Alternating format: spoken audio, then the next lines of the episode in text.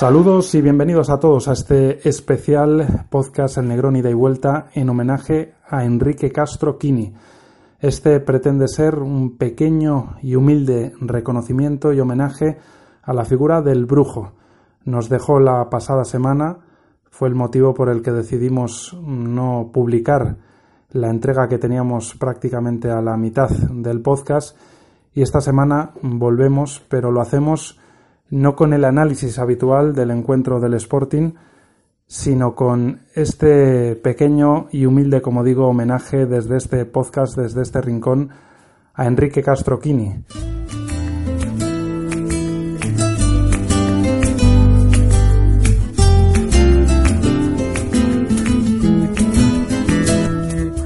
Attention que llega el brujo, el bueno, el canela en rama. Kini era algo espectacular y podría estar horas y horas hablando de él. La pena es que incluso con el riesgo de, de la emoción que iba a llevar consigo. Pero bueno, era esa persona capaz de perdonar a quien le secuestró y que incluso el día del juicio, cuando llegó y estaban allí sus captores y la policía, se encontró con tres señoras, señoras, no voy a decir cierto desaliño, pero que se salían de lo que era la forma normal de vestir, se veía que eran unas mujeres que, en fin, que, atrasaban por alguna apertura económica. ¿Y ustedes quiénes son, señoras? Las mujeres, las señoras de, de los que le secuestraron a usted, Tini. ¿Y desayunaron? No, no, no. Pues vengan a desayunar conmigo. Y allí las llevó, allí las invitó a desayunar el día del juicio Tini. Tini. Eterno Tini. Capaz de eso, de más y de absolutamente todo, de estar comiendo con alguien y cuando se giraba y se despistaba de vaciarle el salero en la tarta o de llenarle los bolsillos de la gabardina o del abrigo de, cucharas, de tenedores y luego avisar al camarero que este se marcha con la mitad de la cubertería. ¿Quién, con sus bromas, con esos sustos que nos daba a todos cada día cuando se guardaba detrás de las puertas en, en el mareo? En fin, eterno tiene, cargado de humanidad, de recuerdos, de buen humor y de una historia que deja atrás de sí que lo hace absolutamente imborrable e inolvidable. tu vida no es cuento de hadas. Tras escuchar a Leli Rubiera, jefe de prensa del Sporting, escucharemos ahora por este orden a Roberto Canella y Johnny Rodríguez, futbolistas de la actual plantilla del Sporting, a Nacho Cases, exjugador sportinguista, a los periodistas Rafa Quirós de Radio Nacional de España, Javi Barrio del Comercio, Carlos Llamas de Cope Asturias, a Rubén Díaz y a Pablo Gómez, autores de este podcast, y para terminar a Tati, exjugador del Sporting y compañero de Kini. Triunfar es ser pichichi en la conciencia, number one. Bueno, pues para mí el brujo era un ejemplo a seguir en todos los aspectos, yo creo, ¿no? Tanto en lo deportivo como, como en lo personal. Eh, era una persona entrañable, una persona eh, muy querida, una persona cariñosa, eh, con, mucha bondad.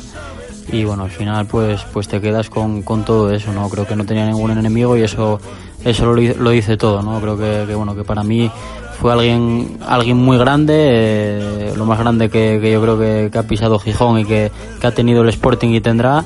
Y, bueno, pues eso es de, agradecer y, nada, pues es una pena que, se nos haya ido lo, lo mejor, ¿no? Una, una, una leyenda es ahora mismo el, brujo.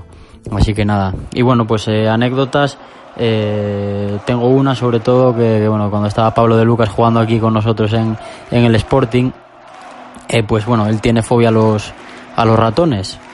Y el brujo, cuando salimos a entrenar, pues bueno, encontró, de la que llegaba, encontró un ratón muerto en el, en el aparcamiento, lo trajo y se lo metió en el bolsillo de Lucas. Y pues bueno, cuando entramos se duchó y cuando, cuando metió la mano en el bolsillo sacó el ratón y bueno, lo pasó fatal, se puso a vomitar, yo creo que estuvo un par de días sin venir a entrenar, o sea que imagínate, nada, de esas hay unas cuantas del brujo, sobre todo en su, en su época de jugador, pero bueno, también cuando, cuando estuvo delegado, delegado con nosotros eh, tuvo, tuvo unas muy buenas. Y una, una de ellas es, es esa, ¿no? Así que nada, venga, un abrazo, hasta luego. Bueno, yo más que destacar alguna anécdota con, con el brujo, destacar pues eh, un par de detalles suyos hacia mí que, que me marcaron muchísimo y que para mí siempre van a, a quedar grabados. Y bueno, el primer detalle fue cuando, cuando él supo que, que yo no iba a seguir en el, en el Sporting y bueno, sabía que, que estaba jodido porque bueno, yo estaba recibiendo muchas críticas de bueno de, de todo tipo y bueno, a él mm, pues le entré por el ojo, ¿no? Desde el primer día al brujo y bueno, siempre siempre estuvo bastante pendiente de mí. Bueno, me acuerdo de un WhatsApp que me mandó que me puso que, que no me preocupase de lo que eh, se dijese fuera de mí, que, que yo había rendido a, a nivel muy bueno y que, y que bueno, que era parte importante de, de, de que hoy el Sporting eh, siguiese vivo y que me tenía que, que quedar con eso. Entonces, pues bueno, en momentos difíciles que alguien como el brujo te, te apoyase también es algo que, que, me marcó.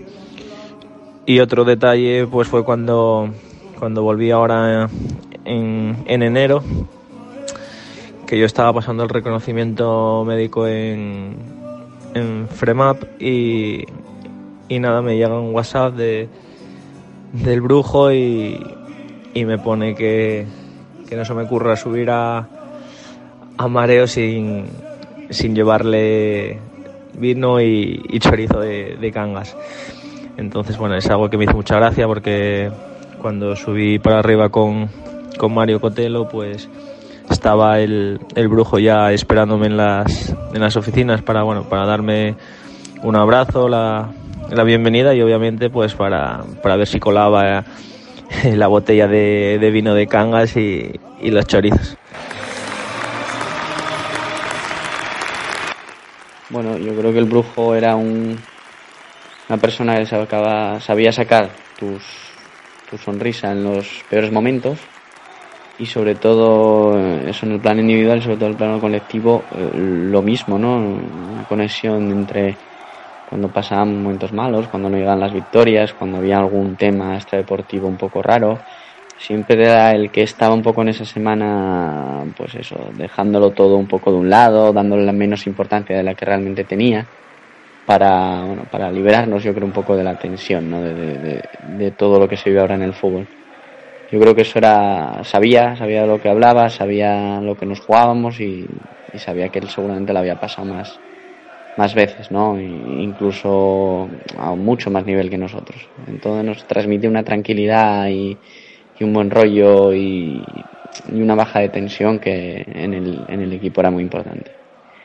Y como anécdota, bueno, te habrán contado muchas míticas, pero bueno, yo recuerdo una en los premios de la liga, que fue el, año pasado, sí que el, el, de esos actos así con demasiada gente tampoco es muy era muy dado a ello no era bueno acude porque le llaman y porque al final eh, es un tío que tiene muchos compromisos que tenía muchos compromisos y que tenía muchos bueno muchos detalles que ofrecer y siempre era la cabeza visible de todo el club eso lo sabe todo el mundo ¿no? pero él fue a, a los premios esos de la liga y nada, pasó una hora y él ya estaba cansado, ya estaba hasta, hasta el gorro ya de, de que un premio para aquí, otro para allá, un vídeo y tal. Así, muy bonito la primera hora, pero sentado a lo mío, me dijo Nacho, me voy a escapar de aquí, a ver cómo lo hago.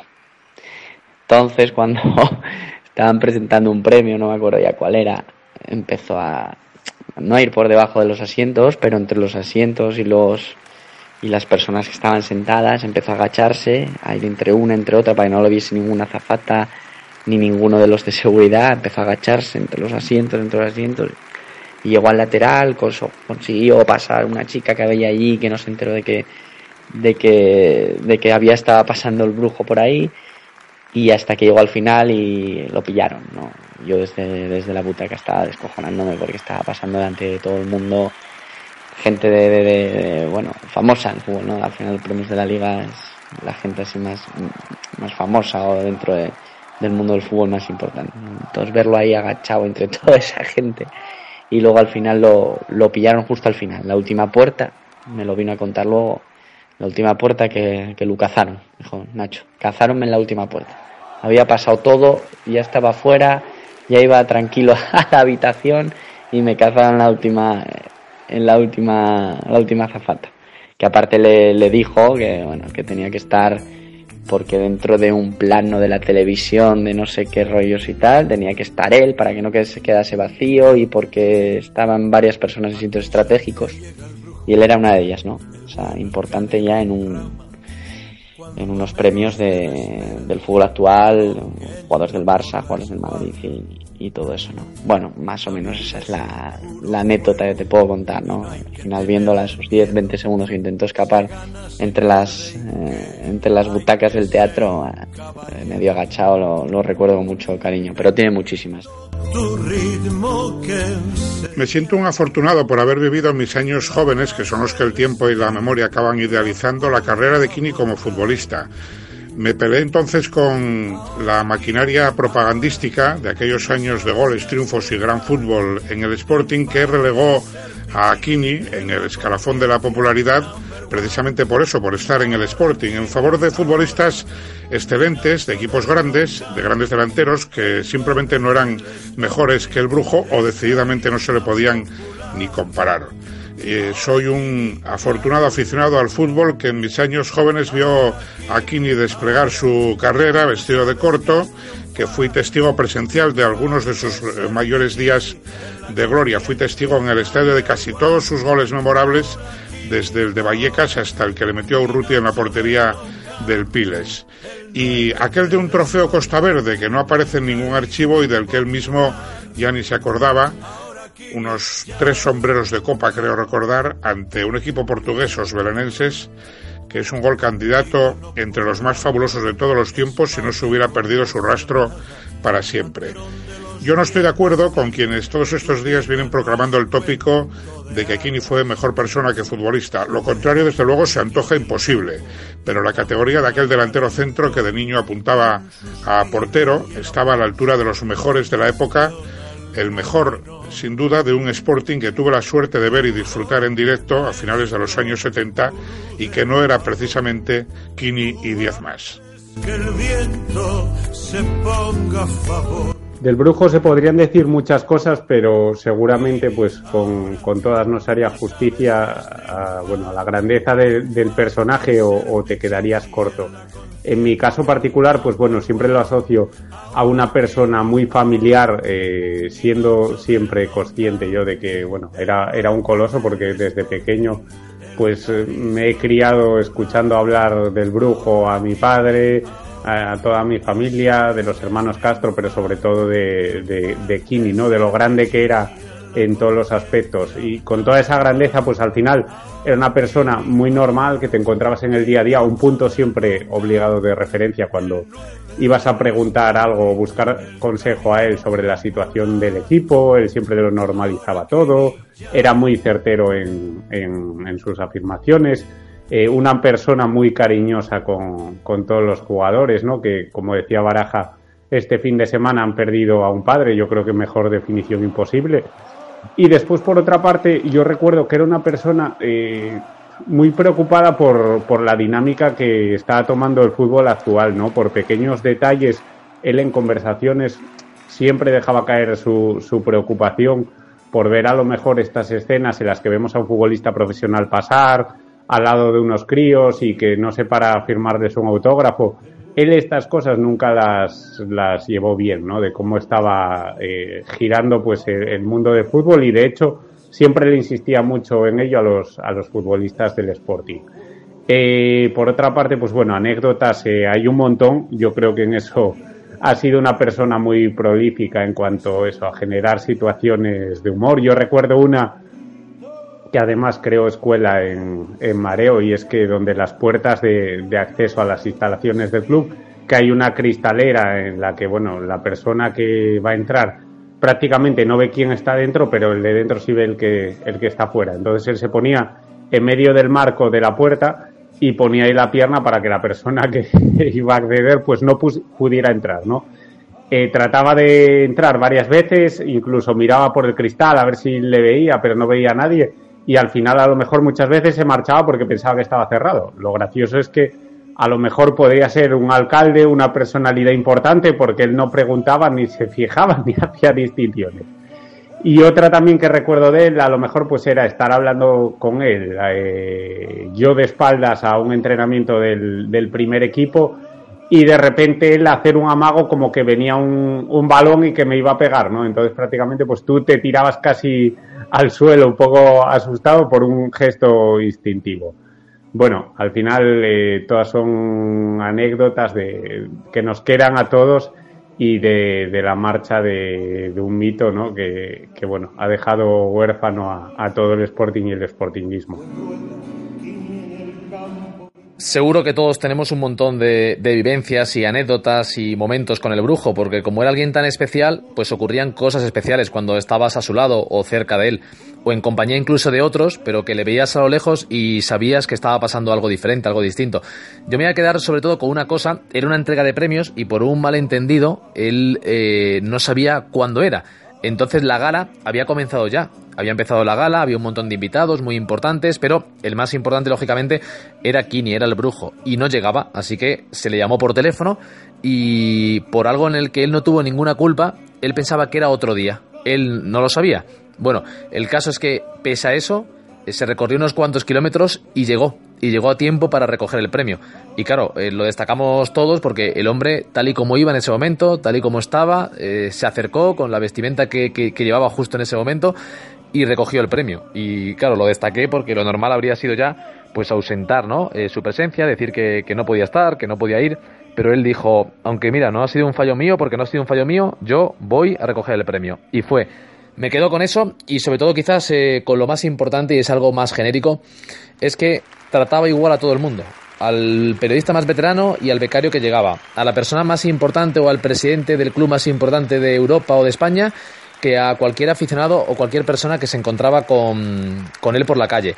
Y eso es de destacar, porque vivimos en un mundo, creo, de mucho postureo, de mucho mensaje en redes sociales, de mucho aparentar, de mucho dar a entender que preocupan las cosas y preocupan las personas, pero realmente no es así. Y él sí, él sí tenía esa preocupación verdadera, le importaba a la gente, le importaba lo que pensaba la gente, lo que sentían las personas, y me parece que es muy de, de destacar, ¿no? Que, que, siempre estaba pendiente de todos y daba igual que fuera algo que en ese momento se estuviera grabando, le daba igual que fuera algo sobre una persona más relevante en lo que en lo deportivo, en lo social o sobre alguien completamente anónimo. Y yo eso creo que, que lo debemos eh, aprender todos, ¿no? De, de intentar ser eh, mejores con el que tenemos al lado. Da igual que podamos sacar un rédito, que no podamos sacarlo, da igual la importancia que tenga esa persona, mayor o menor, creo que, es un ejemplo en ese sentido y me quedo con eso, en lo bien que siempre ha tratado a todo el mundo sin importarle quién era la persona que tenía enfrente. Para mí pensar o recordar a Kini siempre será pensar en una sonrisa, en la sonrisa que de niño me provocaba el ir al Molinón a ir a ver a jugar al Sporting que él comandaba porque iba con la ilusión del convencimiento infantil de que él iba a marcar un gol o dos o tres y que íbamos a ganar porque por entonces éramos el mejor equipo de España. Y sin duda la sonrisa, camino a casa comentando con mi padre el partido y hablando sin duda siempre de Kini, aunque hablásemos del resto de los futbolistas, porque él era el mascarón de proa del mejor Sporting de la historia. Y una sonrisa también en la etapa adulta, desde que tuve la inmensa suerte de conocerlo al empezar a ejercer la profesión de periodista. No sé por qué, pero lo cierto es que tuve desde el primer momento una conexión especial con él y muchísimas veces a hurtadillas en mareo cuando nadie nos veía temprano eh, hablábamos mucho de fútbol y hablábamos mucho sobre la situación del Sporting en esos momentos. Eh, y eso no era algo muy habitual con, con el brujo y me siento profundamente honrado. Anécdotas, la verdad es que en la etapa de periodista tengo muchas con él, eh, pero quiero contar especialmente una que me provoca otra sonrisa y más que una sonrisa, una carcajada y es la siguiente. En la pretemporada de la 97-98, es decir, la del descenso bochornoso en nuestra historia, el Sporting fichó a aquel delantero polaco que da César Kucharski. Bueno, yo por entonces trabajaba en la Nueva España y recuerdo que cuando César Kucharski llegó a Mareo, mm, bueno, pues estábamos allí los medios de la época y bueno, no había presentaciones al uso como ahora.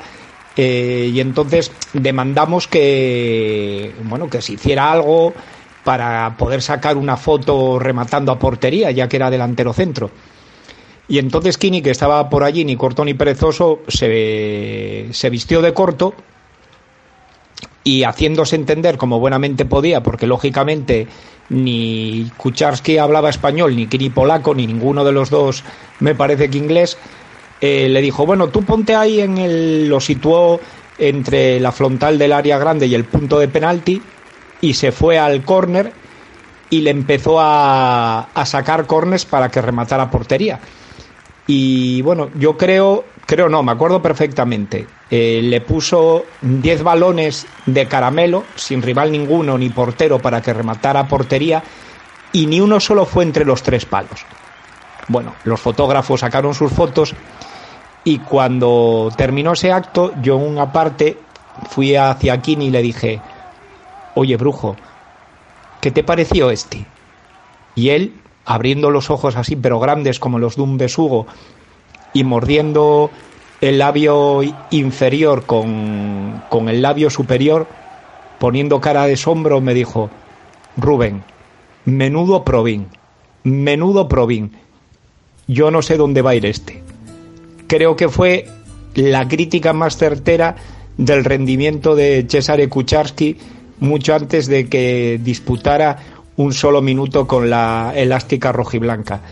Creo que define esa socorranería y ese sentido del humor que nos regaló Enrique Castro Quini durante toda su vida a la perfección. La vida es un puro juego y no hay que tenerle miedo. Pues antes de dejar que Tati haga el broche final a este pequeño y humilde homenaje que le queremos hacer a Enrique Castro, el brujo Kini, yo, por no ser muy repetitivo en los elogios y lo que se viene diciendo de su figura humana y deportiva, simplemente destaco dos aspectos. Por un lado, que con todo lo que hizo en el terreno de juego, que se destaque tanto lo que era fuera de los campos de, fútbol, demuestra la grandeza que tenía como ser humano. Y por otro lado, que en vida hayamos dicho y escuchado todos esos elogios que ahora se están eh, repitiendo en estos eh, días eh, sobre, sobre él como jugador y como persona, pues mm, es todavía digno de destacar porque tiene un valor doble, que, que en vida alguien pueda recibir esos elogios que se suelen decir pues cuando alguien fallece.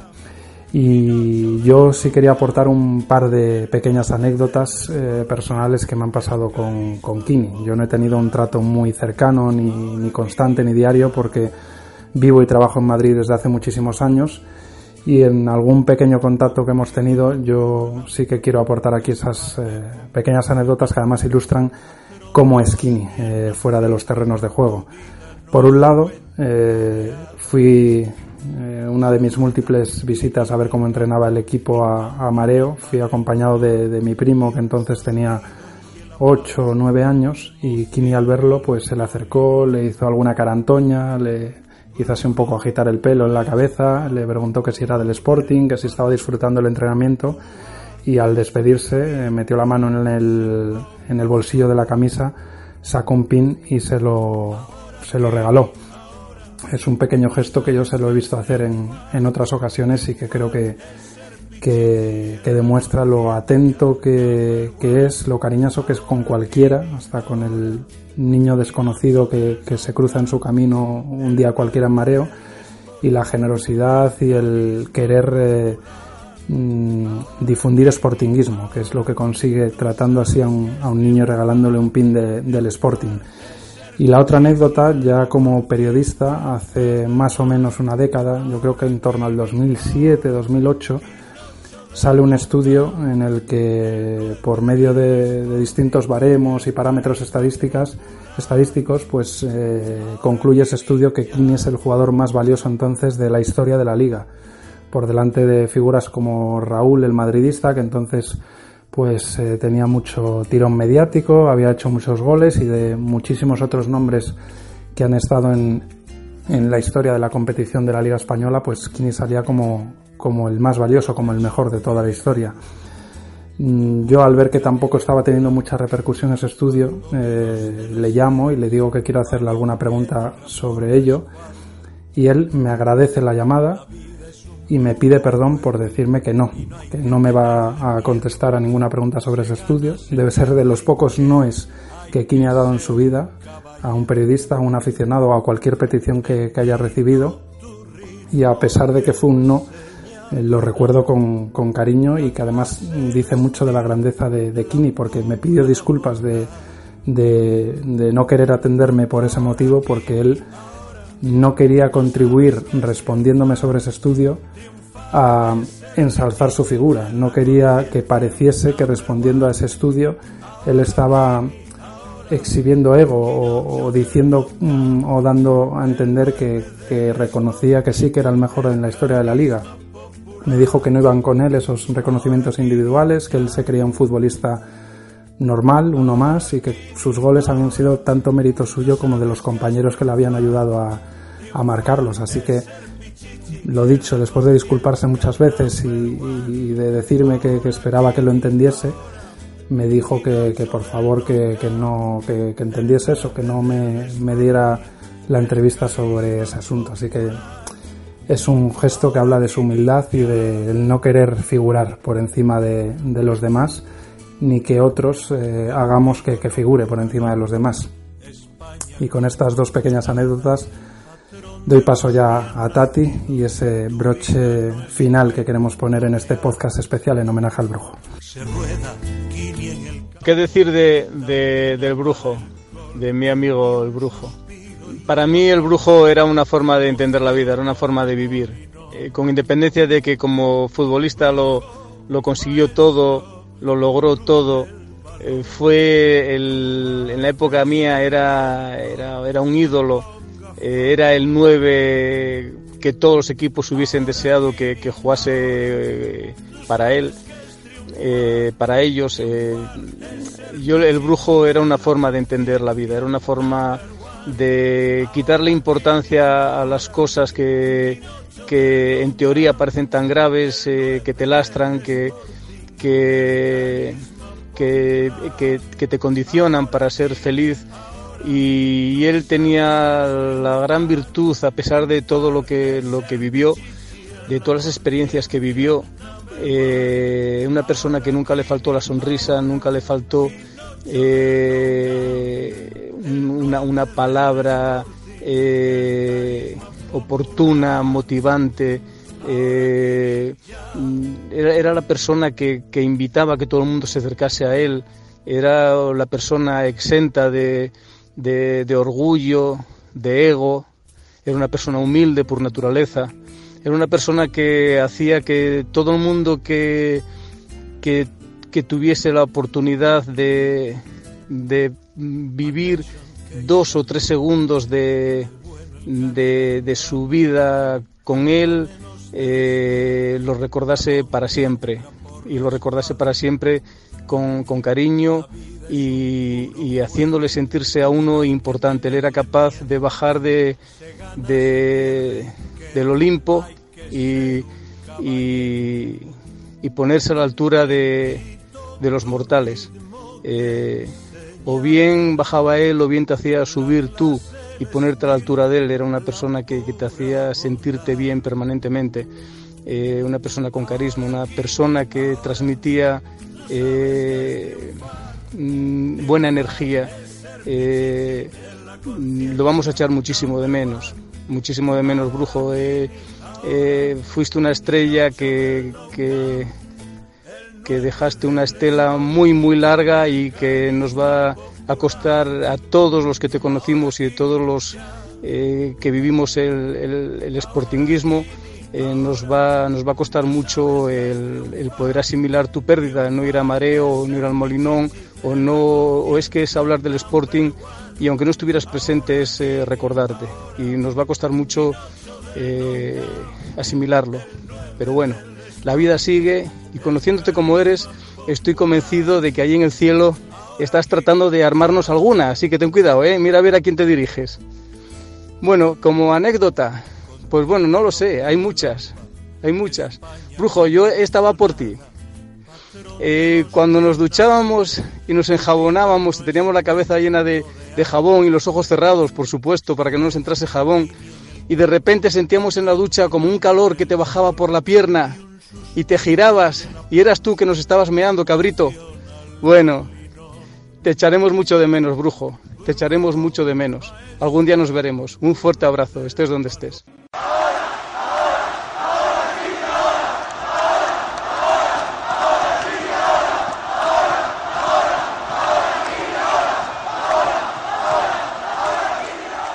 mucha emoción porque tanto vosotros como la radio, televisión y medios informativos os habéis pasado un elogio siempre hacia mi persona, la gente aquí en Gijón se ha volcado completamente, entonces estoy muy emocionado. Muchas gracias a todos y a toda España porque en todos los campos donde estuve siempre fui ovacionado, así que tengo que agradecer a toda España en general y muchas gracias a todos y un abrazo.